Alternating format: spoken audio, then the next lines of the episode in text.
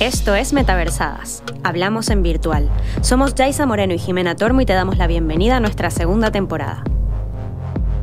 En el capítulo de hoy aprenderemos sobre blockchain y Web3, las ventajas del sistema descentralizado, en qué consiste su filosofía, cómo funciona la tecnología detrás de estas redes y de qué manera los usuarios pueden beneficiarse de este sistema. Comencemos. Hola, Jai. Muy buenas, Jimena. ¿Qué tal? Muy bien, hoy vamos a hablar de un tema eh, que ya tocamos la temporada pasada. Así es. Que es el tema de la blockchain, las redes, los NFTs. Exacto. ¿Qué eh, tecnología hay detrás de la Web3? Exactamente. Vamos a hacer un poco continuación. Ya hablamos de todo lo que era la economía virtual. Ahora nos vamos a centrar más, más en aspectos técnicos, incluso aspectos filosóficos. Es un capítulo bastante particular y yo creo que muy, muy interesante. Y vamos a empezar un poco hablando de un concepto que está en boca de todos últimamente, que es el de Web 3. ¿No?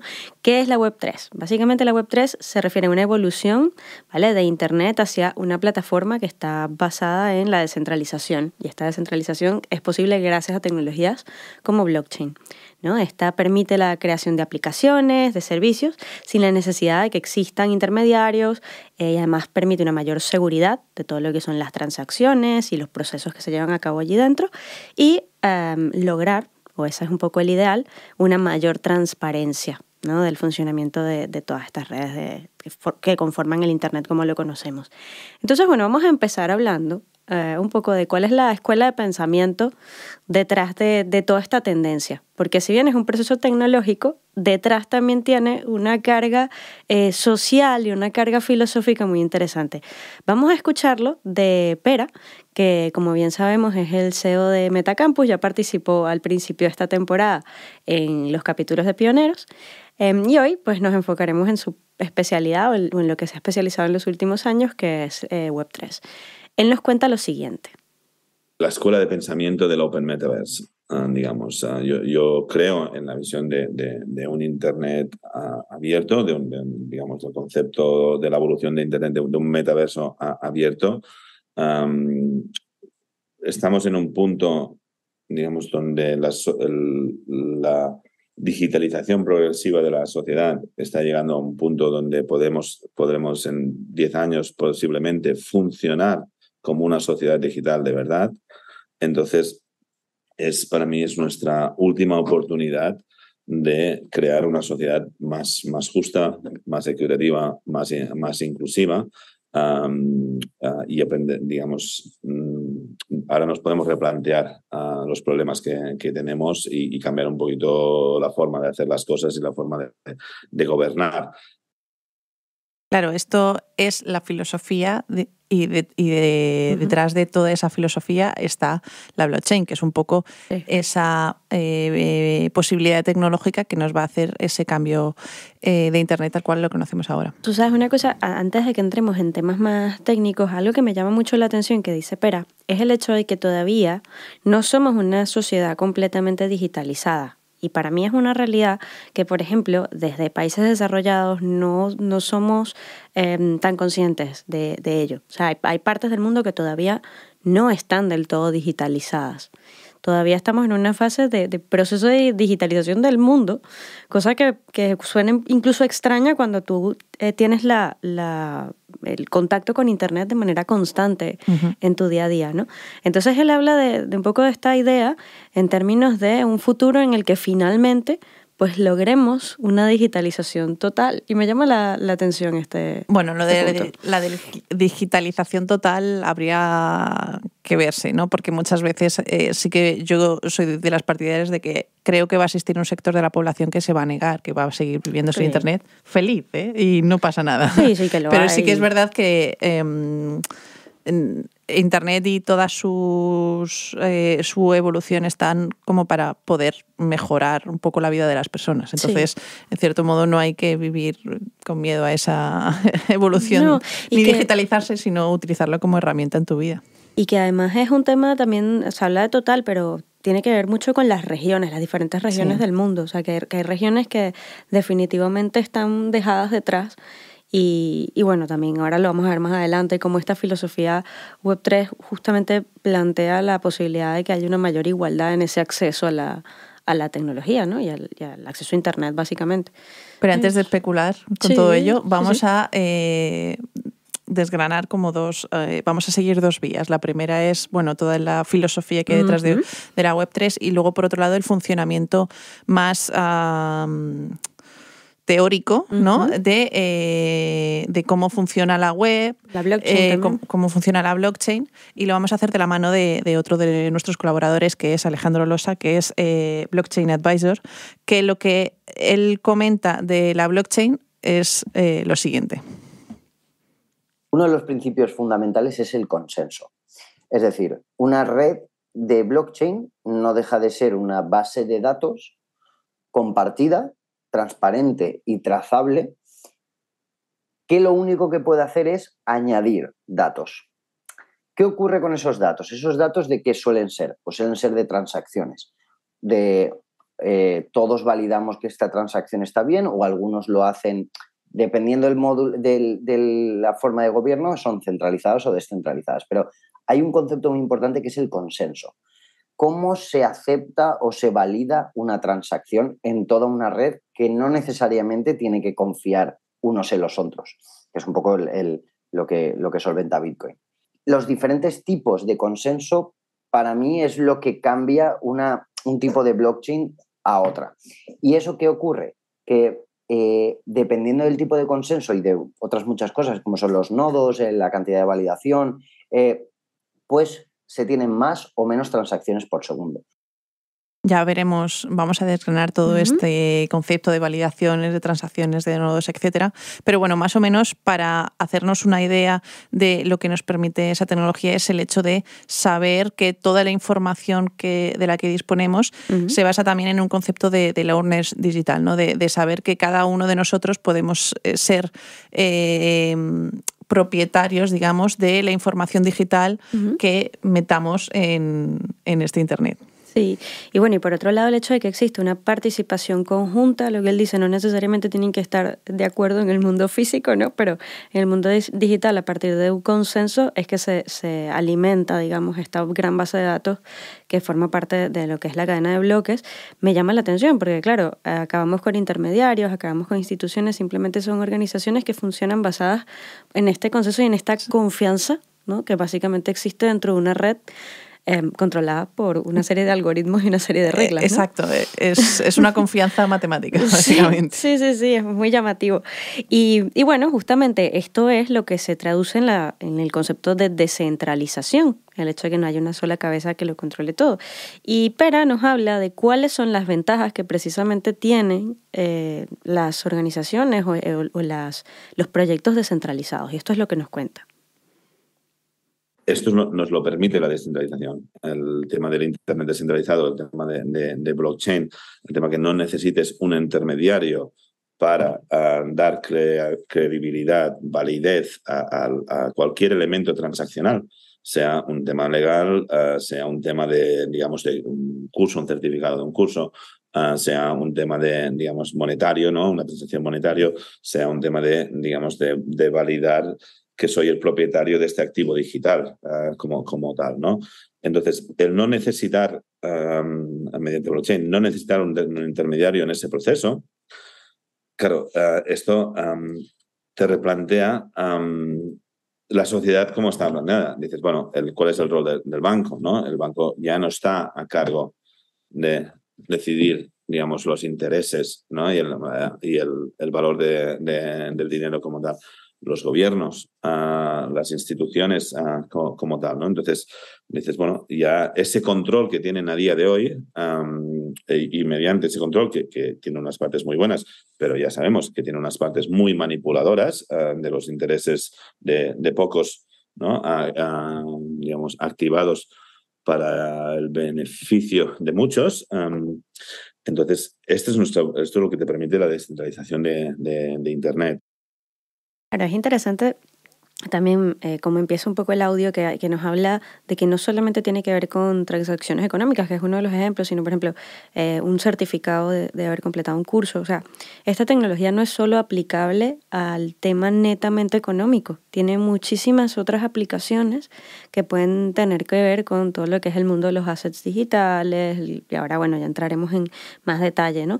Pero, pero bueno, que, que va más allá, es un tema que tiene que ver eh, con la propiedad, con nuestra huella dentro de, de nuestras actividades online que nos permiten, bueno, eso, un mayor control de nuestros datos, un mayor control de lo que hacemos y lo que generamos en forma de, de assets, en forma, bueno, ya hablaremos también de NFTs, por ejemplo. Sí, de hecho, eh, esto es un poco a el, la pregunta es qué podemos tener digitalmente, ¿no? Uh -huh. eh, en el terreno de, por ejemplo, de, de, del arte o de, o de, aspectos digitales podemos tener NF, NFTs, ¿no? Que uh -huh. son, bueno, pues estos eh, no, no dejan de ser códigos códigos que nos permiten eh, tener, bueno, eh, como esa información digital de ese asset en concreto, ¿no? Y también tokens, ¿no? Entonces le preguntamos a, a Alex, a Alejandro, qué realmente es la diferencia entre un NFT y un token, y esto es lo que nos contestó. Entonces, la diferencia entre un NFT y un token es simplemente el estándar. El estándar es, como las reglas que te dicen cómo deben de ser montados, pero realmente los dos son lo mismo, que son un smart contract. Un smart contract, ¿qué es? Es un, es un contrato inteligente, es decir, es un código que interactúa directamente con las blockchains. Dependiendo de qué haga ese smart contract, o será un token, o será un NFT, o será simplemente un smart contract. Entonces, ¿cómo se crea? codificando un smart contract en la red de la blockchain que vayas a, elegir y submitiéndolo, es decir, subiéndolo a, a, la red de blockchain, pagando los fees que hay que pagar. De esta manera es como alimentamos un poco esa economía virtual en estas redes. Y aquí lo interesante es que de base lo que él dice es un estándar, es decir, la base es que todos son smart contracts, eh, la manera de generar todos estos eh, assets en formato de NFT o en formato de tokens parten de una misma de una misma esencia, de un mismo proceso, ¿no? Y esto está muy relacionado, por ejemplo, con los estándares de internet que permitieron precisamente que, el internet se volviera cada vez más global y, y creciera, ¿no? Entonces, al final, eh, aquí hay una, una discusión muy interesante que tiene que ver con los estándares, ¿no? La importancia que tiene esta capa estandarizada para facilitar los procesos dentro de una red de este tipo, dentro de un Internet pensado en estos términos. ¿no? Entonces, para mí hay dos tipos de estándares, ¿no? los, los, que tienen ya de por sí, y ahora lo escucharemos también en más detalle con Pera, los que tienen ya de por sí la blockchain y los estándares que ya Internet nos propone. Entonces, ya cuando pensamos, por ejemplo, en el metaverso, eh, yo creo que hay que pensar en, en, esa, en la ventaja de los estándares en las dos direcciones, tanto en la parte que tiene que ver con la creación de contenidos, la creación de mundos, la creación de, de experiencias, como la que tiene que ver con la creación de una economía, de un sistema de gobernanza, ¿no? que partan de estas, de estas bases estandarizadas. ¿no? Y un poco lo que nos, nos, nos dice Pera eh, sobre la importancia de los estándares es lo siguiente. Los estándares es un tema de, de interoperabilidad.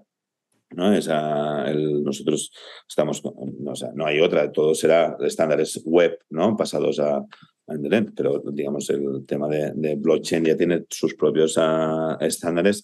No, no es un, esto no, no, no sufre una incompatibilidad como tal. El, um, sí que el, en el fondo, pues bueno, ¿quién, quién se está encargando de liderar los estándares? Pues un poquito las empresas que, que, por defecto ¿no? es, es, normal que sean las grandes empresas, etc. Claro, aquí es un poco la, la, pregunta tenía que ver sobre todo con organizaciones como el Metaverse Standard Forum, que son todas las empresas punteras tecnológicas. Eh, hay también allí dentro muchas otras, miles de empresas más pequeñitas, pero estas, las grandes son las que lo están liderando, ¿no? ¿Y qué son? Son empresas centralizadas que tienen un poder económico lo suficientemente grande que les permite un desarrollo tecnológico a gran escala para poder hacer este tipo de estándares. ¿No? Entonces, un poco la, pregunta con Pera era si, si realmente em, la descentralización o todo lo que tiene que ver con el planteamiento de la Web3 es compatible con estos estándares. Y dice que sí, porque al final, eh, tanto en un caso como en el otro, se trata de lograr que estas redes sean lo más interoperables posible. Pero ¿qué sucede si em, tenemos estándares, como sucede en el Internet actual, pero no tenemos descentralización? Esto es lo que nos cuenta Pera. Sin la descentralización, los estándares lo que te dan es accesibilidad. Te dan accesibilidad a ese entorno, pero la monetización y el uso y la privacidad de, tu identidad dentro de ese entorno les pertenece a ellos. Claro, quitamos, perdemos toda la parte que tiene que ver con el desarrollo de una economía virtual, de una gobernanza virtual descentralizada, toda esa parte se, se pierde. Claro, porque solamente se queda en la propia en la propia empresa que genera esos datos digitales y, no se, y no se contribuye. Exacto. Eh, vamos a entrar en materia de redes, vamos a hablar de blockchain, vamos a hablar de transacciones, de validaciones, vamos a meternos un poquito en ese berenjenal porque no, es, nada fácil entenderlo, pero vamos a intentar desgranar diferentes puntos. Entre ellos vamos a, a escuchar a un audio de de, Alejandro para eh, que nos cuente un poco qué redes hay y cómo podemos encontrar las diferentes redes que hay actualmente.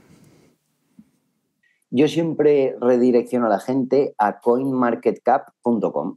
Coinmarketcap.com es como el índice de bolsa más conocido, eh, eh, pero para cripto. Entonces ahí tú puedes ver el top 100, top 1000, top 10.000 de criptomonedas, de exchange, sitios donde se intercambian eh, criptomonedas, de blockchains, pero si quieres llegar a un nivel mayor para saber cuáles son las principales, yo miro, vengo de la parte de business, el revenue. El revenue es la facturación. Entonces, ¿cuál es el negocio de una blockchain? Ganar dinero por las transacciones. Ellos ponen encima de la mesa un mapa tecnológico de transacciones por segundo, de validación, de nodos, de seguridad, de una serie de, características y la gente que lo usa, pues ellos ganan por cada transacción, tanto de in, de out, de swap de, o, de, o de cualquier acción, ellos ganan un, beneficio. Eso es lo que para mí me dice si una, una blockchain es grande, pequeña, importante o no importante comenta eso, que en función de las transacciones que haya, pues puedes ganar más o menos dinero. Ese dinero no está eh, solamente dentro de quienes crean la red, sino también quienes lo trabajan. Pero vamos a, eso lo comunicaremos un poquito más adelante. Ahora mismo eh, vamos a ver un ejemplo también que pone Alejandro de diferentes tipos de redes y unas que son muy conocidas como es Ethereum o Solana. La volviendo un poco a la diferencia entre Ethereum y Solana, Solana tiene ahora mismo, bueno, sí que es verdad que Ethereum está en el camino de ser, eh, tener bastantes transacciones por segundo entre 100.000, eh, entre 10.000 y 100.000, pero Solana ya lo tiene de base como fundación. ¿Qué pasa? Que la manera de cómo se creó Solana es con básicamente venture capitals, es decir, con, dinero de, diferentes eh, jugadores dentro del mundo del venture capital, y hedge funds, investors, etc.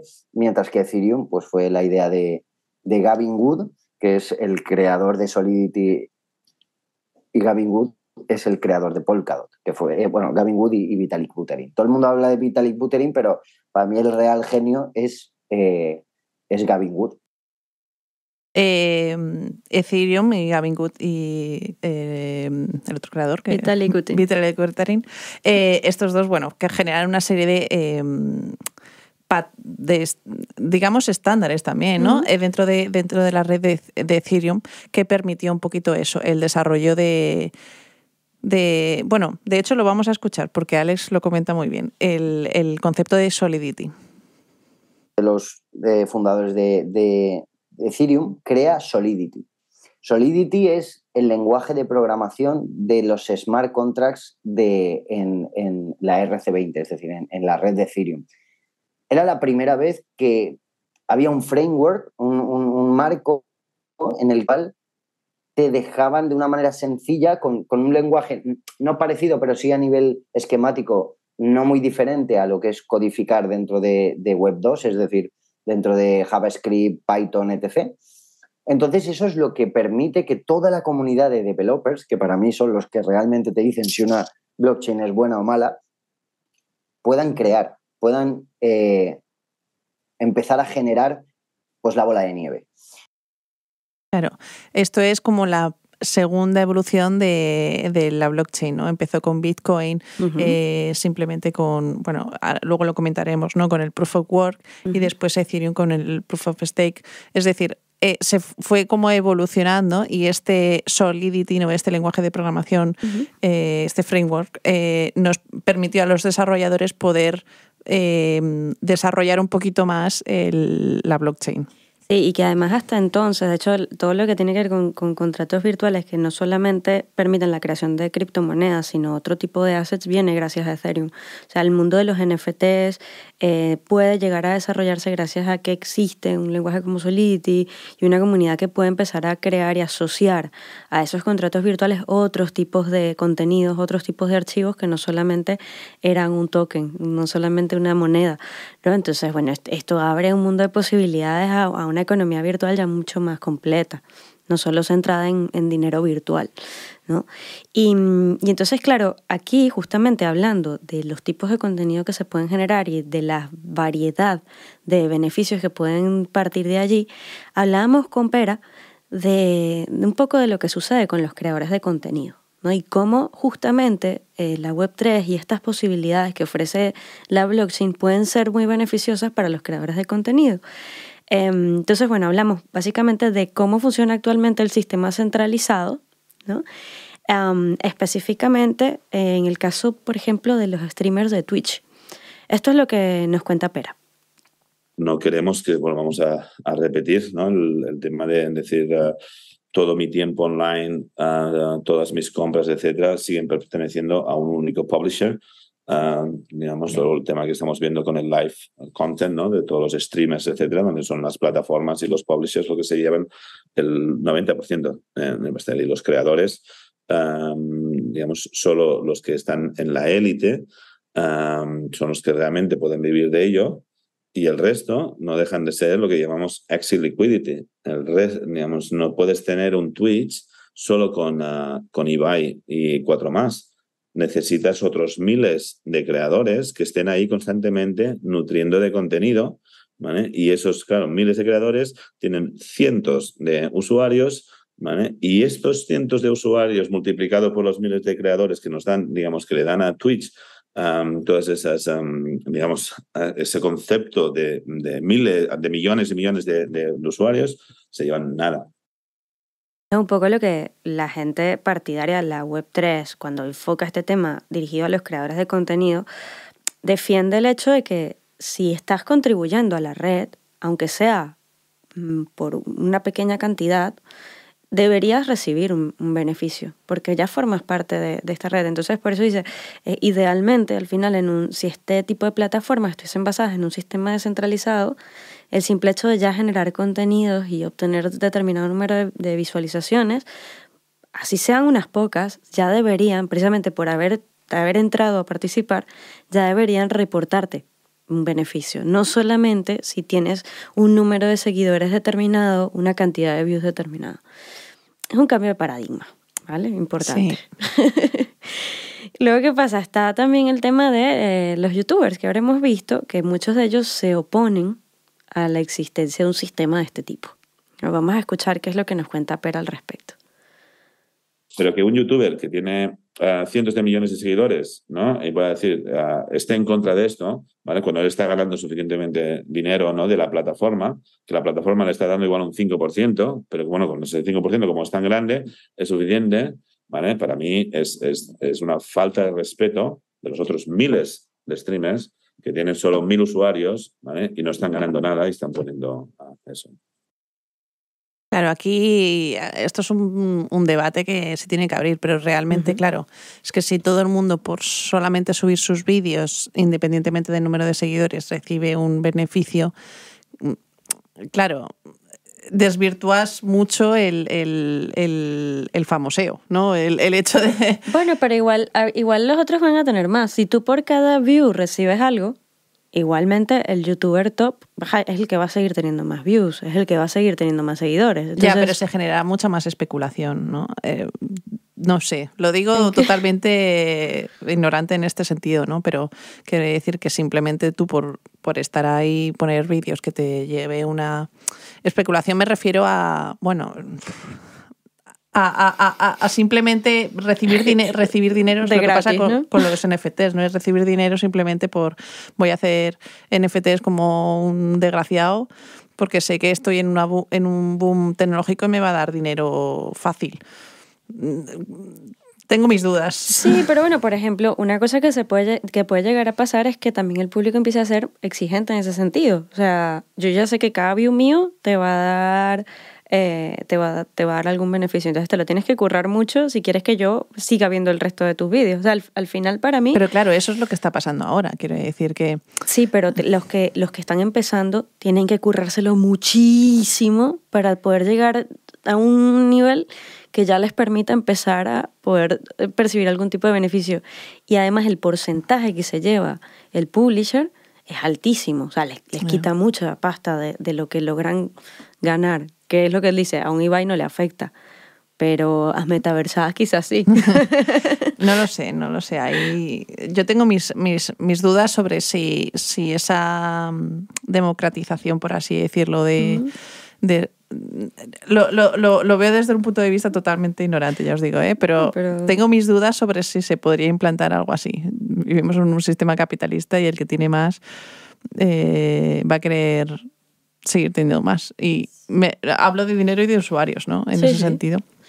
Bueno, pues mira, ahora vamos a entrar también en un tema que ya empezamos a tocar en el capítulo de CGI, que, bueno, y de hecho es la opinión de Pera, es bastante eh, distinta a la que nos dieron Archa y Javi en ese capítulo. Entonces, vamos a escuchar lo que nos cuenta específicamente de los gamers y los NFTs me hace mucha gracia los trolls de, de, gaming y de, y de eSports, ¿no? Todos estos influencers que están tan en contra de los NFTs y le están, están troleando tanto porque el tema de los NFTs es, uh, y, y, realmente me, me, sorprende decir, a ver, o sea, vosotros que sois gamers, ¿no? que lleváis años gastando mucho dinero y muchas horas jugando a juegos, y, y todo esto solo va en una dirección, vuestro tiempo y vuestro dinero solo va en una dirección.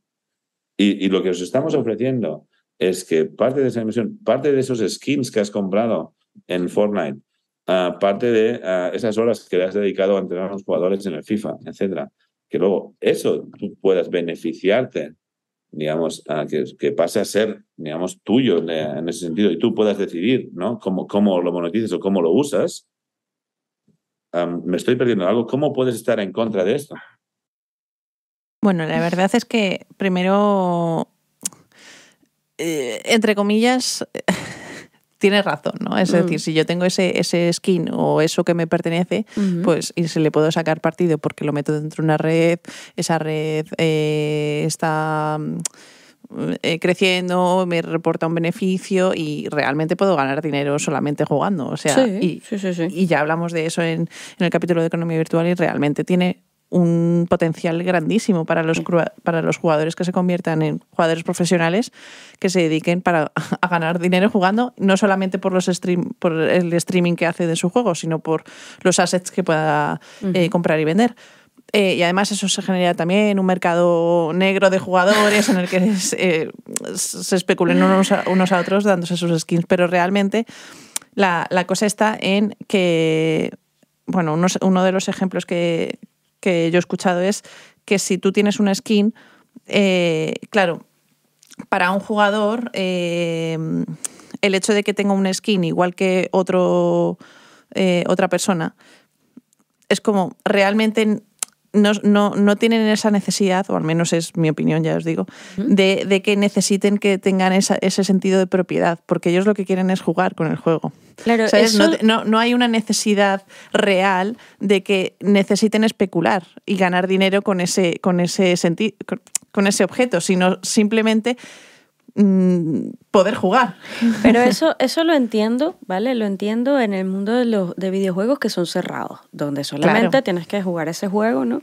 Pero, por ejemplo, si lo llevamos, y esto lo, lo veíamos también en el capítulo de identidad virtual en la primera temporada, la importancia que tiene que tienen este tipo de assets eh, ya más a un nivel social para las generaciones más jóvenes que a un nivel netamente de, entretenimiento, ¿no? Entonces, para mí aquí hay un tema importante. Uno, quizás es, em, tiene que, darse el paso de la estandarización que permita realmente la interoperabilidad entre plataformas para que tú digas, vale, ok, yo sí quiero poseer este skin que he ganado en esta plataforma porque ya se convierte en un asset que yo puedo utilizar en cualquier lugar, ¿no? Y tiene un sentido para mí social, no solamente de juego, el tener la super espada láser, porque en el juego la utilizo para pelear, pero luego ya forma parte de, mi, de, de quién soy como avatar en cualquier plataforma. Claro, pero es, es, e, ese es el tema, que muchas veces el mundo gamer sí que está muy centrado en, en, en, nichos, ¿no? Bueno, el que juega al FIFA juega al FIFA y el que juega mm, a Assassin's Creed no juega al FIFA normalmente. O, a lo mejor sí juega, pero quiere decir que los assets son. O sea, yo no. Si tengo una, unas dagas, no la voy a usar ahí con el balón.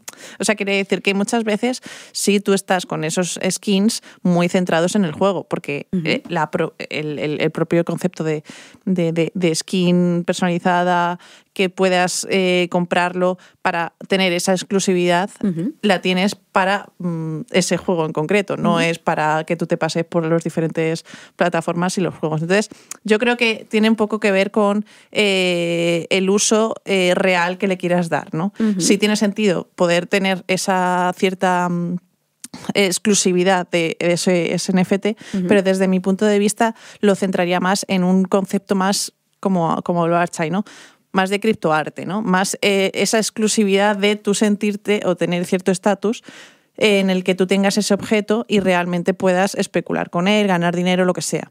Pero desde el punto de vista más gamer, que lo que quieren es tener objetos para jugar, lo veo un poco ¿para qué? Pero bueno, cada uno tiene su opinión.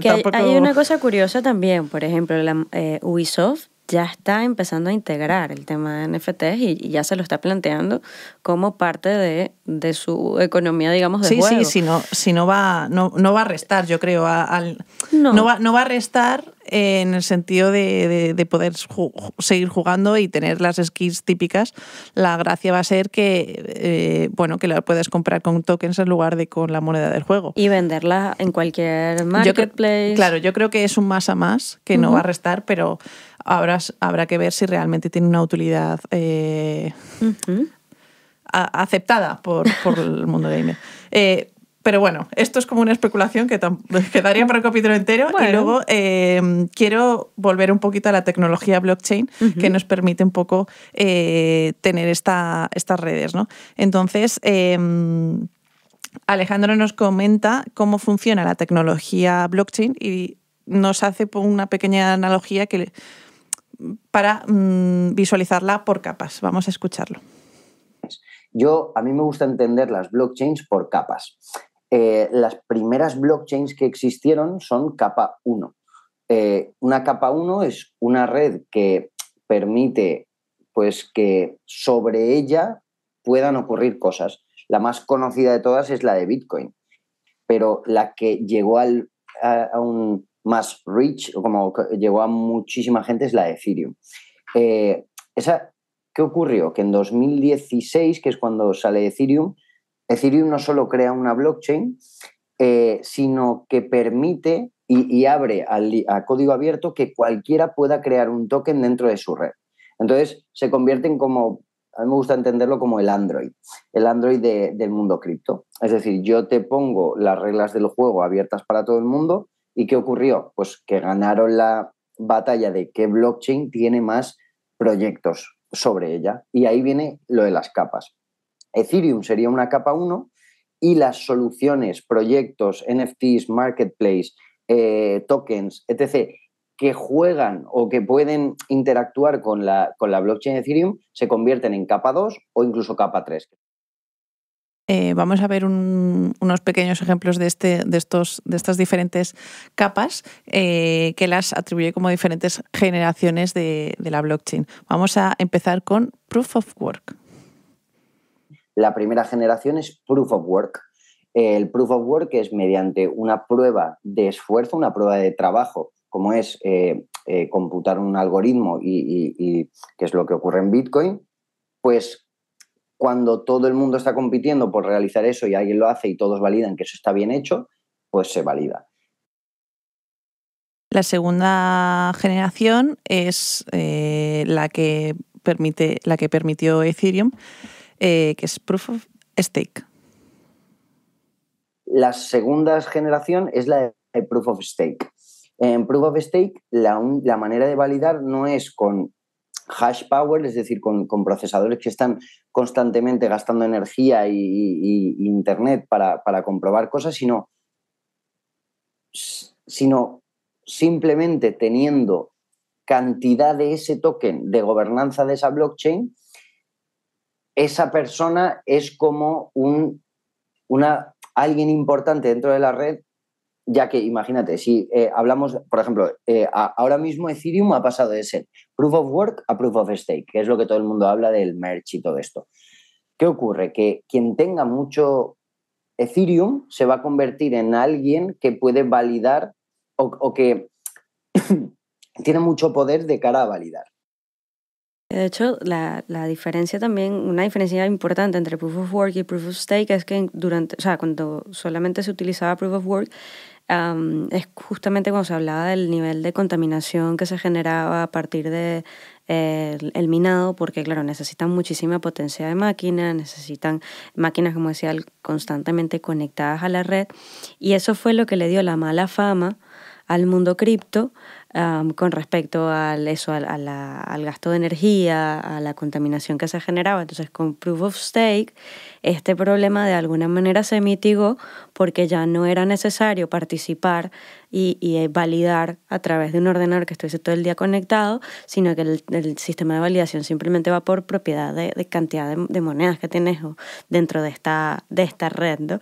Entonces, de allí que ahora la gente empiece a decir que estas tecnologías ya no tienen un impacto ambiental tan grande. Que se lo pueden tener igualmente, porque no dejan de ser ordenadores. Pero eh, vamos a escuchar otro audio de, de, Alejandro que habla sobre las diferentes iteraciones dentro de esta segunda generación. Diferentes generaciones ya son iteraciones eh, diferentes. Por ejemplo, yo a mí me gusta mucho la que es proof, eh, proof of authority. Entonces, ya no necesariamente tienes que tener stakeado, es decir, guardado y almacenado una cantidad de, moneda, sino que simplemente haciendo un statement de que tú tienes esas monedas, aunque no las tengas en tu poder porque las has depositado en liquidity pool o en cualquier cosa, tú también puedes validar. Es como una manera de eh, identificar ¿no? una autoridad que diga yo puedo validarlo, ¿no? Eh, validar esa transacción. Eh, ¿Cómo se hace? Pues revelando la identidad real de las personas que están detrás de, ese nodo ¿no? en concreto. ¿no? Entonces eso da como un seguro de confianza e incluso de transparencia dentro de esa red que permite que los digamos, que permite que esa red sea un poquito más segura, ¿no? Porque hace que el resto de los nodos confíen también en que esa transacción se ha hecho correctamente, ¿no? Y aquí, además, lo, importante es que como todo funciona a través de lo que decimos son máquinas, ¿no? hay una serie de, de, códigos involucrados, todo este proceso se automatiza. Por lo tanto, realmente no hay personas de por medio eh, verificando que seas tú, sino que bueno, se, hace a través de, un proceso automatizado, ah, lo cual también cambia muchos paradigmas a los que estamos acostumbrados. Eh, claro, es la red trazable, porque siempre, está, siempre hay datos, que, se, está moviendo, es transparente porque puedes ver la identificación de las diferentes personas que están validando la, la red y bueno, hablaremos más adelante de quién se puede beneficiar también de la red. Entonces, claro, muy, sí, totalmente. Y, en la línea un poco de, de, toda esta parte, ¿no? Que tiene que ver con cómo funcionan estas redes y hasta qué punto pueden llegar a ser completamente autónomas sin la necesidad de un, de un ente que las gobierne centralizado, entramos un poco en lo que sería la filosofía del network state, que es un concepto muy interesante que nos cuenta Pera hay una filosofía que es que, vale mucho la pena estudiarla, que es lo que se llama the network state. ¿no? Entonces son estados creados a, ¿no? a través de redes de, de, usuarios, digamos, alineados en base a sus intereses que pueden estar y tienen suficiente fuerza como para casi, digamos, establecerse como, como, como Estado en, ese sentido. ¿no? Ah, y, entonces, esto, claro, es un cambio, un cambio social muy peligroso que entiendo que digamos, todos los estamentos, uh, digamos, lo que llamamos las instituciones, the institutions, uh, tienen que intentar que no pase por todos los medios posibles. Ahí estamos hablando de que desaparecen muchas cosas, desaparecen fronteras en muchos sentidos, ¿no?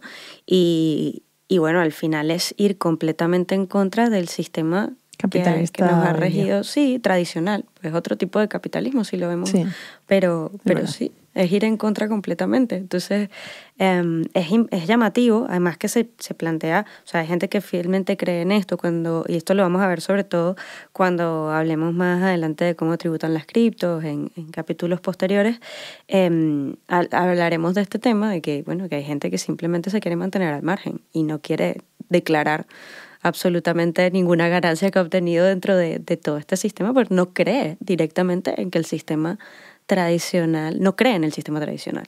De hecho, vamos a, escuchar otro audio de, Alejandro que, eh, que explica un poco las diferencias del mundo tradicional eh, de bolsa, etcétera, ¿no? Eh, de cómo se ha movido la economía a nivel tradicional y cómo la blockchain cambia también este, este paradigma tú siempre puedes ejecutar tú mismo entradas o sacadas de dinero sin depender de, nadie.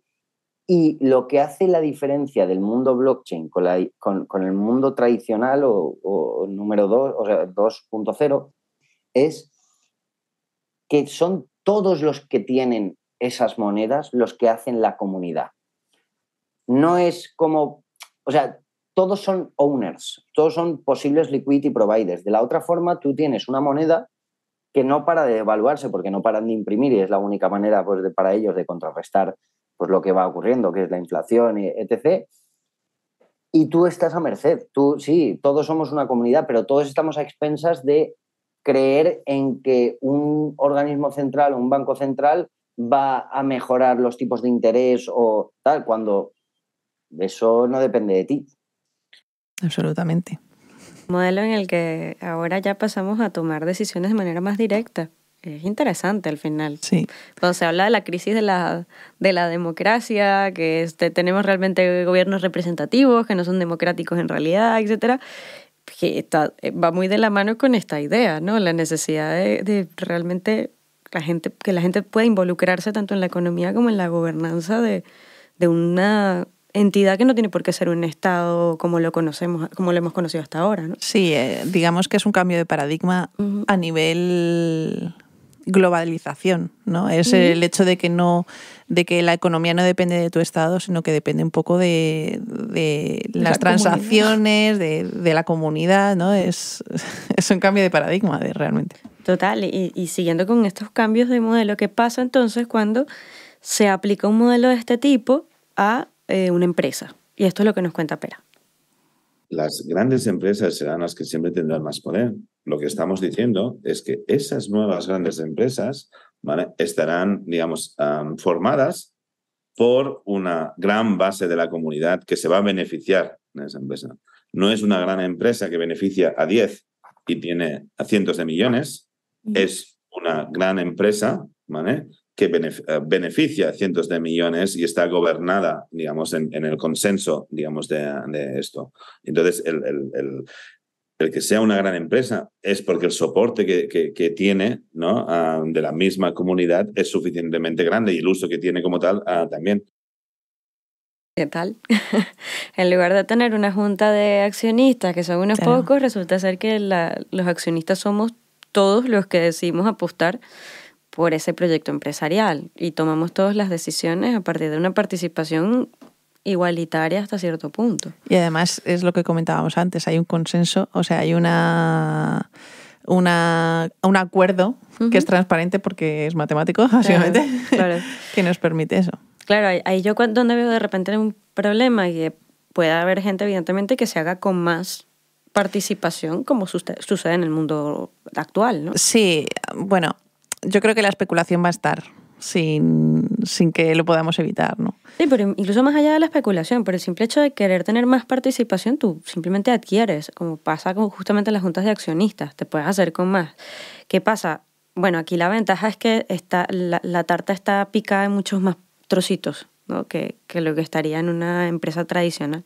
Pero quizás haya que pensar en, en mecanismos también para lograr regular esto y que no tengas nunca una sensación de que hay una especie de, de monopolio o hay alguna... mm, Sí, una, una de las opciones se me ocurre, ¿eh? sin, ya te digo, tener ningún tipo de expertise en este tema, pero es como eh, si la comunidad de blockchain está fomentada, digamos, por la participación de la gente que está dentro de esa red blockchain y la digamos, la hace top, ¿no? A, a través de las, las transacciones y del revenue que puedas eh, que pueda tener la empresa a través de esas transacciones, es decir, de la, de la propia actividad de la comunidad. En el momento en el que esa comunidad deje de tener transacciones, esa cúpula, digamos, elitista que tendrá esas, esos toques o esa participación mayor va a caer. De hecho, yo creo que es por eso por lo que hay tanta fluctuación Ujú. en las redes, porque como es la comunidad la que va No poniendo, participa. quitando dinero, tal y cual, realmente ahí es donde no lo ves. Eh, Hay como esa, bueno, esa democratización de la, de la economía, Sí, pues mira, es eso. yo- pero también inestabilidad de la economía. Estabilidad también. Sí, bueno, va a partir allí por sé. la participación de, de cada una de las partes en, en lo que sería la- el funcionamiento ¿no? de, de una hipotética empresa que funcione así. Pero luego, eh, ¿qué pasa? Pera eh, tiene ahora Metacampus, que es la, la empresa en la que trabaja, y ellos eh, se están, tienen una parte ¿no? que tiene que ver con la incubación de, de startups. Y trabajan justamente de cara a em, formar startups descentralizadas. Entonces, eh, nos cuenta lo siguiente. Este año lanzaremos tres nuevas startups y el año que viene unas 15 nuevas startups con ese modelo, con esa filosofía. ah, y, no- algunas de ellas no están necesariamente on-chain, ah, pero sí con una filosofía, digamos, descentralizada. ¿Vale? De, de mirar, de, decir, de hacer las formas, de, de hacer las cosas de, otra forma, que, ah, digamos, un beneficio de la comunidad significa un beneficio de la entidad como tal, del, de- de- del colectivo. Parece interesante porque es un punto en el que se trasciende la parte tecnológica. O sea, no necesariamente tiene que estar todo am, de alguna manera respaldado por la blockchain, pero sí que eh, la filosofía em, y la manera de tomar las decisiones dentro de, un- de una organización puede estar perfectamente eh, descentralizada, dándole mucha más, mucho más poder de decisión a las personas que adquieren tu servicio, adquieren tu producto, ¿no? Yo creo que va muy en la línea de lo que hablamos cuando, cuando decimos em, que, la, que en el metaverso o, bueno, en, la Web3 en general, los usuarios son owners, son mucho, es- están mucho más involucrados porque ya poseen una parte de lo que es el proyecto. Entonces, mm, es interesante pensar que, bueno, incluso como un, un punto intermedio, un punto de transición, se puede eh, comenzar eh, generando un pensamiento descentralizado antes incluso de adoptar un sistema basado en blockchain, ¿no? Sí. No sé, No aquí sé. yo es un poco... que también esto es como especular y, y- no, no lo. No, yo, yo lo, lo Sí, veo puede ser poco- una posibilidad, sí, Sí, sí. lo veo como una manera interesante de, de justamente ellos están generando empresas que van poco a poco a evolucionar hacia este modelo, pero no estamos en- actualmente en, en un momento en el que esto ya sea la, la norma, ¿no? No. eh, Entonces, bueno, es una, es una transición interesante. Y luego eh, nos habla justamente para de la importancia de la, la, la co-creación y la igualdad de oportunidades que un sistema así podría generar. la vida de las personas la podemos mejorar. Y si estamos digitalizando, digamos, la calidad de vida de las personas, da igual donde estén, ¿vale? Ah, estos elementos, digamos, más am, discriminatorios, ¿no? Más, más, más desi- la, la desigualdad en base a, a dónde vives, los recursos, en una era donde, donde el planeta ah, está cada vez más conectado, ah, entonces vamos a utilizar esto para que alguien en Nigeria pueda tener las mismas oportunidades, ser igual de partícipe y de beneficiario que alguien en Nueva York. Esto muy conectado con lo del principio, ¿no? Lo de una igualdad digital mayor. Claro, yo es que esto lo veo sobre todo por el tema de la globalización, ¿no? Es el, eh, el, hecho de que tú tengas un ordenador en cualquier parte del mundo, pues ya está, ¿sabes? Con eso no, a mí me da igual que seas de Nigeria y que seas de, de no sé dónde tú eres, el nombre A3150 o como se llame tu wallet, y con eso a mí me vale. Claro. Entonces, bueno, yo, yo lo veo un poco más que esa igualdad de oportunidades y esa co-creación está muy dirigida a la eliminación de fronteras, como decías, ¿no? A la eliminación de, de, bueno, de un mundo tradicional que, realmente está regido por una serie de normas que podemos romper con, esta idea de la blockchain. De hecho, es más fácil comenzar eh, en la blockchain que en el mundo tradicional, si hablamos de, de poder tener cierto beneficio. Y Alejandro nos lo cuenta así. Es mucho más difícil empezar de cero en el mundo tradicional sin nada de dinero, sin un euro, que en el mundo de blockchain. Porque simplemente tú te metes en comunidades de, de eh, blockchains, por ejemplo, que ves que cada vez hay más comunidades, más proyectos, más inversión, etc. Y simplemente te pones a desarrollar, tardas uno o tres meses mirando YouTube en, en aprender a codificar, etc tú solo por contribuir te van a dar tokens. Tú estás ganando dinero directamente, o sea, y que ese token encima pues se revalúa y si eliges bien el proyecto, etc. No sé, yo creo que todo funciona parecido. Sí. Bueno, yo tengo un ejemplo que es lo que pasó en, los últimos años en Venezuela, ¿no? Y es el hecho de que, bueno, sabemos que económicamente mi país está eh, hecho un desastre desde hace mucho tiempo pero bueno, se, se registró, eh, sobre todo con todo el, boom de, de, las criptos, se registró un aumento considerable de mineros en Venezuela, ¿no? Entonces, bueno, esto te da a entender que de alguna manera este sistema em, paralelo les puede llegar a dar beneficios interesantes, sobre todo a personas que de repente eh, están viviendo situaciones complejas económicas en países determinados y bueno, en Venezuela lo que pasó es que mucha gente se dedicó a la minería para poder tener un ingreso adicional. Em, bueno, en este caso era sobre todo de Bitcoin, también mucha gente que, que minó Ethereum, pero sobre todo Bitcoin, que era a través de, de Proof of Work. Em, además, la electricidad en el país es muy económica, entonces la gente se montaba una tremenda, sí, una locura, era una locura, ¿no? Pero bueno, lo que, me, lo que rescata un poco del caso es esto, ¿no? El, el hecho de que es accesible incluso para personas que pueden estar en latitudes donde eh, la situación política o económica de su país puede ser más precaria. Y, la situación, eh, eh, exacto, es, es, el hecho de salir un poco de, de, ese mundo tradicional en el que las gobernanzas no tengan nada que ver con, la economía que puedas obtener de ello. Entonces voy a hablar un, me voy a, voy a meterme en el camino de, los beneficios que consigues a través de estas transacciones, ¿vale? Y voy a introducir un, bueno, un concepto que de hecho Alex eh, lo ha ido mencionando algunas veces, ¿no? Que es el liquidity pool. Vamos a escuchar a ver qué, qué es esto. Un liquidity pool es un sitio donde los, la gente con, con criptomoneda puede depositar sus monedas entre todos para ganar un yield, un, rendimiento. Esas, esas empresas que, dan, eh, eh, esos, esas soluciones que dan la posibilidad de usar esos, eh, esos liquidity pools, lo que te dan es cuando tú metes, por ejemplo, siempre son dos tipos de tokens, dos tokens. Pueden ser más, pero de normal son dos tokens, siempre al 50% tú metes la mitad de Ethereum y su valor equivalente en otra moneda. Puede ser una stablecoin, puede ser Bitcoin, puede ser cualquier otra. Y ellos, por haber depositado eso, te van a dar un porcentaje que siempre lo pone fuera del liquidity pool. Cuanto más volátil suelen ser las monedas que tú metes, el yield suele ser más alto. Pero tú tienes que ir comprobando que con el tiempo el precio de esas monedas no baje más de lo que a ti te están dando como beneficio, porque si no estás perdiendo dinero. eso se le conoce como impermanent loss. Pero, ¿qué hacen las empresas con ese dinero que se deposita?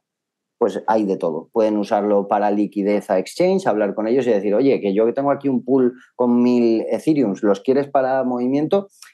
¿Y esto cómo se hace? Con un smart contract. En el momento tú depositas esas dos, esos dos tokens, tú recibes una, una moneda nueva que se le llama LP, de Liquidity Providing, que es una moneda que en smart contract aparece como que Yaiza, bueno, Yaiza no, XDF4IFAG, que es el nombre de tu billetera. no lo busquen, que no lo busquen. Eh, eh, pues esa persona, esa billetera, ha interactuado a, tal hora con, eh, con, ese, con ese smart contract, porque un liquidity pool es un smart contract, que dice que quien meta esto y esto se le va a dar un LP correlativo uno a uno con lo que han metido. Entonces, cuando tú extraigas, sacarás la misma proporción, pero si el precio de esas monedas ha cambiado, pues tienes que tener cuidado. Todo eso lo que permite es que tú tengas un algoritmo, no una persona física de un banco que dice que, un algoritmo que no falla y que se ejecuta balanceando todo para que siempre sea paridad, siempre sea un 50%. ¿Por qué? Porque tú vives en un mercado que constantemente se está moviendo. El euro nunca vale lo mismo, el, oro nunca vale lo mismo, el, trigo nunca vale lo mismo. Pero claro, esa diferencia de arbitraje es lo que han usado muchas veces los mercados tradicionales pues, para cobrarte más comisión, lo menos. Aquí es transparente. O sea, lo que vale es lo que es y yo te lo voy cambiando. Claro, ahí es de lo que recogemos de esta información es lo que tú te beneficias de la red, ¿no? Y es el hecho de que por el tema de las transacciones, ¿no? Hablamos del liquidity pool que tú puedes medir eh, la, eh, la, igualdad de, dos monedas para recibir un, beneficio, ¿no? Hablamos todo el rato de, de qué beneficio traemos de esas transacciones, ¿no? que son los, los fees, que es esa recompensa. Que a mí lo que me llama la atención, uno, que no hay, en el mundo tradicional no hay un equivalente, porque es, es muy complicado hacerlo, básicamente porque este, esto funciona de alguna manera como tú estás dando tus fondos a, a una lo que sea, a la piscina, ¿no? a la pool, em, y obtienes estos beneficios. Quizás lo, a lo que más se parece, por ejemplo, es a la inversión en un fondo de inversiones, donde tú metes un dinero ese dinero te da una serie de intereses a lo largo de los años y después cuando lo sacas, pues eh, bueno, recibes el, el, equivalente a lo que has ido ganando. Yo lo veo más como... Pero es difícil hacer la comparativa porque no es exactamente igual. Yo lo veo, yo lo veo más como cuando tú vas a... estás eh, mirando lo que vale el dólar y lo que vale el euro, ¿no? Que la diferencia de que cuando cambias dinero... Eh, yo lo veo un poco más así. No, pero tú metes los dos. O sea, porque las liquidity pool funcionan por, por pares de monedas. Tú metes la mitad en una y la mitad en la otra porque está hecha para que sea una... Pero metes la, el la mitad del valor que... Sí, el 50% en una, el 50% del valor en una y en otra. Sí. Pero es interesante porque al final, bueno, es una piscina de la que la gente puede hacer transacciones para poder cambiar de una moneda a la otra, ¿no? De repente de Ethereum con Polkadot, porque tú em, en, en, la realidad, digamos, es difícil hacer ese intercambio. Es mentira, esas dos monedas sí se pueden, pero eh, no es tan común que exista ese intercambio en alguna de las marketplaces o plataformas y por lo tanto la Liquidity Pool pues, te da ese cambio inmediato y, rápido. Em, entonces, tú de alguna manera es un poco eh, prestamista dentro de esta Liquidity Pool. Em, y me parece interesante porque simplemente estás prestando un dinero temporalmente y ya luego lo sacas y te llevas eh, los beneficios de, de, haber estado participando como eh, participante. Como... Claro, pero ojo porque los owners eh, no son los que se llevan el beneficio. O sea, tú por tener la moneda no te llevas beneficio. Sí. Los que se llevan los, los LP, la, el dinero, las monedas que te van dando de fees por cada, perdón, de, de beneficio por cada transacción que se hace pasa a ti. Esa transacción o sea, los que se llevan, digamos, el fees es eh, los fundadores de la red y los participantes de la red, es decir, los que están alimentando esas transacciones porque son nodos de validación, etcétera. Al menos es hasta donde yo tengo entendido. No, porque es como, es como si tú, se decide meter, eh, bueno, eso, metiste la mitad en Polkadot y la mitad en Ethereum, en las cantidades eh, da igual, pero 50% del valor, ¿vale? Eh, ponte tú que son 2 Ethereum y 300 Polkadot. Yo metí más o menos lo mismo, ¿vale? 50-50 y decimos meterlo allí. Y llega eh, una tercera persona, Mr. D, por ejemplo, y necesita cambiar Ethereum por Polkadot. Entonces él hace esa operación aprovechando que tenemos allí una base de criptos y cuando hace esa operación se cambian los valores, evidentemente porque él ha, él ha sacado una y ha metido otra. Y con esos cambios que se dan de valores y con esa operación que ha hecho él, se le cobra un fee. Ese fee se reparte entre, entre ti, entre mí y entre todos los que han participado dando dinero a esa piscina. Entonces, por eso es, es, pasivo en el sentido de que tú aportas y cada vez que otra gente se beneficia de esa base que hay de, de monedas para hacer sus transacciones, tú como, la, como las estás poniendo, te beneficias de esos fees que ellos pagan. Vamos a escuchar el audio de, de Alex, que lo comenta sí. muy bien. El mundo de los fees, en un principio se lo queda el protocolo o la blockchain en sí que, lo haya puesto, ¿de acuerdo? Los protocolos son un poco las capas que hablábamos antes. El protocolo de blockchain eh, es eh, la parte cero, protocolo layer 2, o sea, capa 2, es, es, decir. Pero, ¿qué papel juegues tú dentro de esa red te hará que te llegue el fee o no? Por ejemplo, si tú eres un... Eh, vamos a poner el ejemplo de Ethereum, ¿vale? Los dos tenemos Ethereum y los dos ejecutamos movimientos dentro de Ethereum de la red. Pero tú simplemente lo tienes para especular, por ejemplo, porque te apetece tener Ethereum y no sabes si va a subir o va a bajar, tan dicho, tal cual. Pero yo creo en Ethereum desde hace mucho tiempo y lo que hago es ponerlo en staking, o sea, un fondo, eh, ponerlo en un sitio donde me dan más Ethereum. Y no solo eso, tengo tanto Ethereum que me creo un nodo de validación.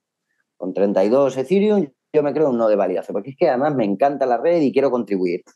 Pues a mí me parece que lo que cobremos, tú no vas a cobrar prácticamente nada del, del, de la fee, simplemente vas a ayudar a que esa red pues, sea más grande y ese token esté en circulación, pero yo como estoy jugándome un poco más, estoy poniendo más carne en el asador porque encima estoy teniendo muchísimo más y me estoy metiendo a validar y a cumplir los requisitos de ser un validador, que es estar X tiempo eh, en, en, online, siempre tener una, un, unas características de hardware y etc. y el software ya instalado, pues yo voy a ganar una parte de, de esos fees que se muevan. Pero es algo bastante meritocrático para mí. Es decir, cuanto más tú eh, te esfuerces en, o, o ayudes a esa comunidad, pues más se va a revertir sobre ti ese. Claro, este es el ejemplo un poco que lo que es pero lo que, que te esto comentaba. Es, esto es cuando participas en una red como Ethereum, pero en las liquidity pool es diferente. Ah, vale. Esa es la, es la, la, la cosa. Que, que, es difícil de explicar la liquidity, la liquidity pool, por lo que decíamos, que lo investigábamos y no había manera de, de compararla con algo que existe en el sistema tradicional. Entonces, es diferente. Vale. Entonces, en una red como, por ejemplo, Ethereum, los que validan la red, los Eso, nodos, el, el, que tiene autoridad sobre la red, estos sí que van a tener mayor fee, exacto. Eh, mayor comisión por ese mantenimiento. Exacto, sí, sí. De la red. Y ahora um, vamos a hablar justamente de temas de fees. ¿no? Pero desde la perspectiva de los usuarios. ¿Cómo les afectan a los usuarios las fees? Y sobre todo, eh, todo lo que tiene que ver con el concepto un poco de reparto de los beneficios. Pero se centra bastante en lo que ha pasado últimamente con Meta. Y aquí un poquito es la comparación de los fees en el sistema centralizado versus los del sistema descentralizado. Vamos a escuchar lo que nos dice. Uh, entonces, el problema que le veo es que ellos no van a descentralizar, no tienen ningún interés de descentralizar. Siguen teniendo interés de los datos, de monetizar, um, incluso de quedarse, ¿no? Cuando decían el 47%, ¿no? Si vamos a hacer un marketplace para los creadores, ¿vale? Y solo nos, queda, no, solo nos quedaremos el 47% de, de lo que de vuestra de lo que vendáis ¿no? y que habéis creado vosotros cuando llevamos años luchando ¿no? por el 30% o quejándonos del 30% de Apple Store y de y de Google. Y cuando uh, en Web3, uh, digamos, estamos luchando en contra del 2,5% que uh, OpenSea opera como en el marketplace de, de, NFTs y se crean plataformas de marketplaces para activos digitales alineados al 0% o entre el 0 y el 1,5%. Entonces, te puedes imaginar digamos, la reacción de la comunidad de Web3 cuando, cuando ¿no? Facebook lanza estos ¿no? conceptos de co-creación y reparto de, beneficios. Lo que decíamos, ¿no? Que un publisher se lleva un montón, en el, sistema centralizado se lleva un montón de dinero en fees por lo que tú produces y generas. Sí, de hecho, eh, bueno, hablando con, un desarrollador de, de NFTs, eh, le comentaba que, qué pensamiento tenía de los fees, ¿no? Y, decía como que tenía, había muchas quejas por parte de los usuarios por el, eh, esa comisión de transacción que tenía que pagar a la hora de, intercambiar los, eh, los NFTs, ¿no? Entonces, eh, claro, él como, me comunicaba que ya existen empresas que usan, que usan la tecnología blockchain eh, de videojuegos sobre todo, que lo que permiten es que pagan las transacciones de los usuarios, pagan esa, esa comisión por los usuarios para evitar un poco que tengan que, que o sea, para promover las transacciones sin que haya esas quejas de por medio, ¿no? Mm, es como, te, lo pago, pago la comisión por ti, pues a cambio de que, de que mantengas la red, eh, digamos, en funcionamiento, porque si no, claro, como hay mucha gente que se está quejando, es como, bueno. Mira, esto no, no tenía ni idea, es interesantísimo. Sí, y, y ¿por qué? ¿Qué pasaría eh, si eliminamos los fees, ¿no? ¿Qué pasaría si eliminamos las comisiones? Esto es una de las preguntas que le hice a Alejandro Losa y esto es lo que me contestó. Que no se podría continuar. O sea, e, el sistema no tendría sentido.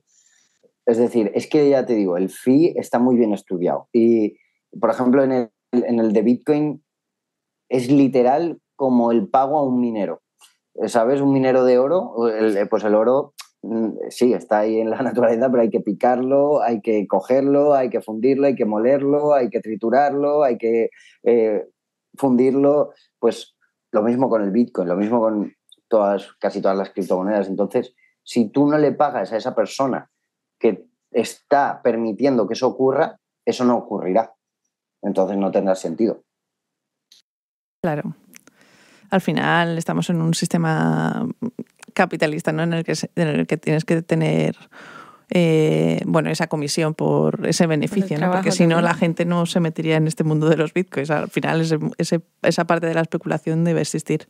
Y que por otro lado ya no es solamente especular, lo que decía. O sea, hay gente que está poniendo dinero, está poniendo pasta en esto para hacer que esto funcione.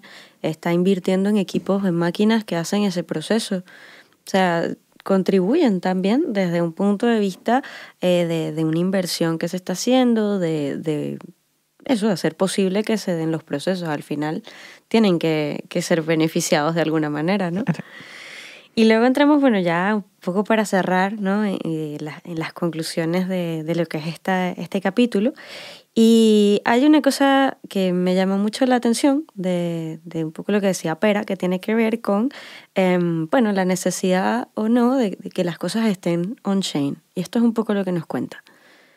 No todo tiene que estar en, blockchain, digamos, hay una evolución, ¿no? También cuando decimos la, web 2.5, etcétera, bueno, hay elementos que de momento tienen sentido que estén on-chain, hay otros elementos que no hace falta, pero esta filosofía de descentralización, de intentar beneficiar al ecosistema, ah, ¿no? De, no intentar, digamos, cerrar el tema de la, ah, propiedad intelectual ah, de esto y con esto yo, digamos, tomar posesión ¿no? de, ese distrito, de ese, de, ese sector, ¿no? de, ese vertical. ¿no? Y, yo tengo, ¿no? y tengo aquí las patentes y tengo esto, ¿no? Y, con eso os voy a, digamos, os voy a cobrar a todos, ¿no? etcétera, ¿no? Y entonces es, más una filosofía, es más un mindset. él, hablaba, de hecho esto se conecta bastante con lo que él comentaba en el capítulo de, pioneros de la descentralización del, del, mindset, de la manera de pensar eh, de la gente. ¿no? Y un poco también lo que decíamos más arriba, que quizás no tiene que estar todo centrado en la parte eh, tecnológica del blockchain, sino se puede empezar eh, por cambiar de, de, pensamiento, cambiar un poco el paradigma y ya luego entonces pasas a la, a la implementación, ¿no? O, así me, me, parece que, me gusta verlo así, me parece que es una manera interesante de hacerle entender a la gente este, este mundo, ¿no? De hecho, si, si nos ponemos, eh, si le decimos a, a, o sea, si viene un consultor de blockchain y yo soy una persona que tengo un proyecto, eh, lo primero que le voy a preguntar es en plan, vale, quiero información sobre la blockchain, pero realmente lo que le preguntaría es en qué, en qué red me puedo, me puedo meter, ¿no?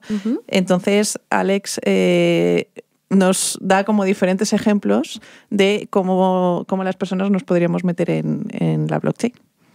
Si me pongo el gorro del usuario, directamente te diría eh, fees, es decir, cuánto vale cada transacción. Si me pongo en el gorro de un consultor que está entre el empresario y el, y el te diría, depende de para qué el, uso. Por ejemplo, una pregunta muy buena que me has hecho antes es Ethereum versus, versus Solana. Ethereum fue el primero que creó todo, entonces empezó eh, los NFTs, los primeros NFTs, los CryptoPunks, los CryptoKitties y todos estos eran en Ethereum, pero ¿qué pasa? Que los fees eran prohibitivos. Era, tú igual estabas comprando una obra de 1000 y estabas pagando 200 o 300 euros de, o dólares eh, de, de fee. ¿Qué hizo Solana? Claro, yo creo muchísimas transacciones por segundo, por lo tanto el precio baja. Y ya de por sí el precio de la moneda de Solana, al no tener tanta adopción en su momento como la de Ethereum, pues el precio también era mucho más bajo. ¿Qué ocurrió? Que los NFTs que empezaron a salir en Solana cuando era el pico de, de los NFTs se vendían mucho más rápido que los de Ethereum. ¿Por qué? Porque tenías un fee mucho más bajo. Pero un poco a tu pregunta, si me pongo ya el gorro de empresario, la pregunta es, ¿a cuánta más gente quiero llevar? ¿O a qué tipo de, qué micro nicho estoy targetizando?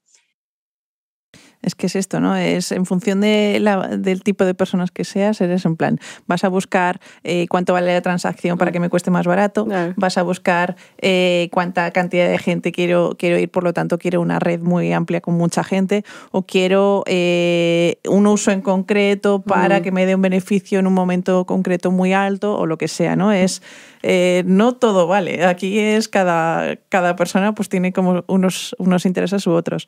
De hecho, vamos, eh, él eh, continúa hablando a algunos ejemplos de redes muy concretas para, para este tipo de usuario. Pues dependiendo del nicho al que tú te enfoques y dependiendo del target que quieras conseguir, pues es buena una, una blockchain u otra. Por ejemplo, eh, tres casos de uso diferentes. Yo quiero transferirme dinero de la manera más barata posible y sin que cambie las fluctuaciones. Pues yo usaría una stablecoin, es decir, una moneda que no cambia o que su valor está es algorítmicamente, eh, algorítmicamente su, valor está replicando un dólar o el dólar en sí, también depende, y hay muchos tipos, pues yo usaría una stablecoin en la red de Tron, porque es los fees más bajos. Si yo quiero comprarme un NFT de gaming, usaría la de Solana. ¿Por qué? Porque Solana está con Magic Eden, que es un marketplace que no para de subir, etc. también lo están haciendo muy bien a nivel de marketing, han levantado una ronda hace poco, pero se están targetizando en eso. Se han dado cuenta que los NFTs, como alguien dijo en alguna charla en Cosmic, eh, pues es la consecución, o sea, es la evolución lógica de los in-game assets, de los collectibles. Entonces, pues han dicho, vale, vale, el arte que vaya por allí, pero yo me quedo toda la parte que venga de gaming. Entonces han targetizado en eso. Si te vas, por ejemplo, a, vale, pues yo es que lo que quiero es eh, crear un liquidity pool en el que haya una seguridad mucho más grande y, haya muchos nodos. Eh, o sea, haya mucha seguridad y por tanto, cuantos más nodos y validadores, pues me voy a Ethereum, porque es la red más grande en la que más eh, comunidad hay.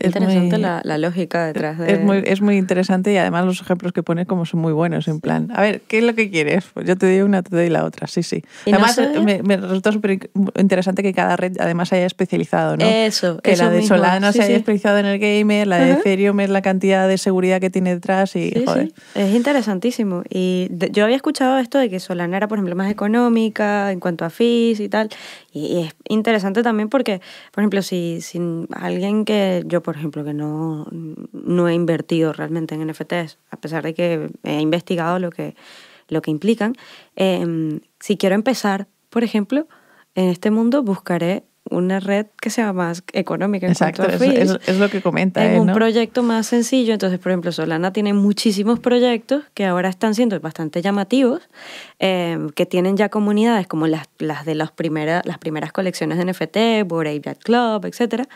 Eh, y claro, son más accesibles para que la gente pueda también disfrutar de lo que implica ser parte de una comunidad NFT. Entonces, bueno, mira, me parece algo muy positivo que ya haya sí. tanta diversificación. Sí, sí, de hecho es una tecnología que ya lleva, ya tiene su tiempo y además va teniendo como sus momentos álgidos y sus momentos de muerte eh, inminente, ¿no? Pero yo creo que estas ah, fluctuaciones, digamos, de momentos de la blockchain van un poco ligadas a, a esa mentalidad un poco de la, de la descentralización, ¿no? En el hecho de que, de que como es un pensamiento más democratizado, ¿no? Eh, la democracia o la, el pensamiento de las personas no siempre es lo mismo, ¿no? Y pueden tener muchas variaciones en ese Sí, sentido, ¿no? sí, sí, es Eh, porque mucha gente, desde mi punto de vista, ¿eh? mucha gente que busca la, única eh, la especulación ¿no? en el tema de los NFTs pasaba mucho Ujú. Que claro, ahí todo el mundo se metía pues a saco porque quiero ganar dinero rápido y ya. En el momento en el que eso se ha ido disminuyendo, por así decirlo, que ha explotado esa bomba, eh, ahora sigue, o sea, es como un cripto invierno en el que no hay tantas fluctuaciones ni tantas transiciones, pero al menos los proyectos tienen más calidad y, Sí. y se mantiene una cierta estabilidad dentro de la red. Entonces es como Eh, Es que, interesante. que- que- que va habiendo cambios en función de, de- de, pues esto, de, de- de- del, del cambio de paradigma que se va dando en ese momento Sí. En la sociedad. Y yo creo que también mientras más gente participa de todo esto también, se le empieza a ver el queso a la tostada, ya no es solamente, y lo que tú dices, invierto por ganar dinero, sino invierto porque realmente creo en un proyecto Exacto. y me quiero involucrar en ese proyecto, quiero tomar decisiones en ese proyecto. Lo que nos comentaba, por ejemplo, Carlos Solana en la temporada 1, lo que ha significado para él, por ejemplo, participar en, en el proyecto de, de Ape Society, donde tiene una serie de beneficios, pero además por el tipo de, NFT que tiene, em, puede hacer determinadas, llevar a cabo determinadas acciones dentro de su comunidad porque tiene un rol de- definido. Eso a mí me parece llamativo y yo creo que em, o sea, es verdad que ha habido muy mala prensa para el mundo cripto en los últimos años, sobre todo por esta parte más de, de- de inversión, de, de especulación, que es, bueno, siempre formará parte de nuestra economía. Sin embargo, ahora empiezan ya a surgir utilidades mucho más claras y cada vez más gente eh, va a entender cómo puede adoptar esta tecnología y cómo se puede beneficiar de ella. Claro. Entonces, es interesante ver esto. Sí, es como otro boom. Hemos tenido el boom de la VR, el boom de la inteligencia artificial, el boom de, Sí, un hype que ahora ya se está eh, Todo normalizando. por boom, sí, sí, sí. Y un poco, y bueno, ya para cerrar, eh, este es un pensamiento, bueno, el de Pera lo sabemos bastante, eh, pro filosofía Web3. Em, pero además él nos advierte de, una cosa. ¿no? Entonces, este es el, mensaje final de, Pera. si no lo hacemos antes de que la sociedad esté totalmente, am, digamos, digitalizada, ya será demasiado tarde, ya será demasiado tarde. Pero si lo, si lo conseguimos, luego te planteas otras cosas, porque en una sociedad digitalizada, el concepto de la frontera física, el concepto de la nacionalidad, el concepto de Estado, todo esto se pone en duda. Absolutamente. Claro, es lo que te decía antes, el concepto es, es por un tema mm, de la globalización, ¿no? Es, es ese concepto de, de que, claro, si, si ya no te valida un banco, Sí. el gobierno te da igual porque, tu wallet a lo mejor no está aquí, sino está en la las islas Hawái. Sí. Eh, tu identidad, en tu lugar de tener un DNI, tienes una wallet que te, Sí. que te certifica para absolutamente todo lo que haces online. Sí, que las comisiones aquí pago X, allí pago Z y en el otro lado mm, vete a saber lo que pago. O sea, es como es como que no tiene mucho sentido el concepto de Estado ni el concepto de frontera, ¿no? No, pero claro, es que esto es, eh, es eso, el cambio de, de paradigma último. O sea, aquí Sí. le, está- le estaríamos dando la vuelta a la tortilla eh, 180 grados y, y bueno, puede ser una revolución importante, ¿no? En, Sí, sí. en cómo funcionamos como sociedad. Esto yo creo que, bueno, va- es lo que decíamos, no solamente es un tema económico, es un tema también social, Sí. de gobernanza, de... Entre esto y la inteligencia artificial, vámonos, vámonos. Esta temporada nos ha dado mucho de, Uf, de qué hablar que sobre, un poco- sobre el futuro, ¿no? Al final. No, pero es tan interesante. Sí, Joder, sí, es sí, como. sí, claro que sí. ¿Por qué no especular sobre ello? Especular en el sentido teórico de la palabra, filosófico de la palabra, sí, sí. es- Pero lo que comenta que es eh, como que estamos en, en un punto que se tiene que hacer antes de que Ahora o se nunca. digitalice todo. Uf, yo lo veo difícil, pero. Sí, yo también. no sé. Pero ojalá. bueno, ya, o sea, va todo tan rápido Sí. que, que quién sabe. O sea, porque este boom de, de las, del mundo cripto tiene muy poco tiempo en la historia. Incluso en la historia tecnológica de los últimos años es algo que ha pasado, ¿qué? A partir de, de- no, no te sabría decir, pero no creo que... 2008 creo que fue. Ahora mismo no, me No, pero acuerdo. digo, el, el boom, boom, boom tiene tres años, no tiene más. Sí, Tres, cuatro años tiene esto, menos. sí. O sea, que quién sabe qué es lo que va a pasar de aquí a 10. ¿no? Claro, Otra sí, vez sí. Como, como cuando hablamos del, metabol- del metaverso. ¿no? Bueno, ahí lo vamos a dejar. Vamos a dejar más preguntas que respuestas en este capítulo, pero esperemos que, que lo hayáis disfrutado. Así es. Y muchas gracias. Igualmente, Jai.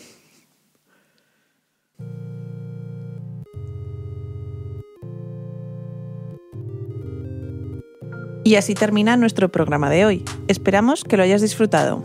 Hemos hablado de la blockchain y de la Web3 desde un punto de vista filosófico y tecnológico, sus conceptos clave, los cambios de paradigma que implican los sistemas descentralizados y sus ventajas para la comunidad virtual.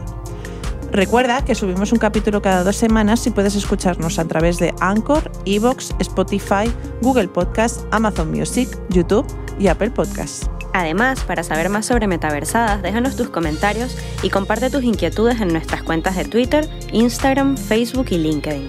Si crees en este proyecto y quieres apoyarnos para que siga creciendo, te invitamos a donarnos un café a través de nuestro perfil de Coffee. Puedes encontrarnos fácilmente como Metaversadas. Este podcast es producido y locutado por Yaisa Moreno y Jimena Tormo en Chicago Studios, Barcelona. En los controles se encuentra nuestro técnico y amigo Mr. D. En el vídeo, Ignacio Navarro. El soundtrack del proyecto es obra del maestro del sonido Arturo Aguilar. Mención especial a Victoria Tormo por darnos visibilidad en redes sociales y a la gente que nos apoya para hacer este proyecto posible. Muchas gracias por escucharnos. Te esperamos en el siguiente capítulo.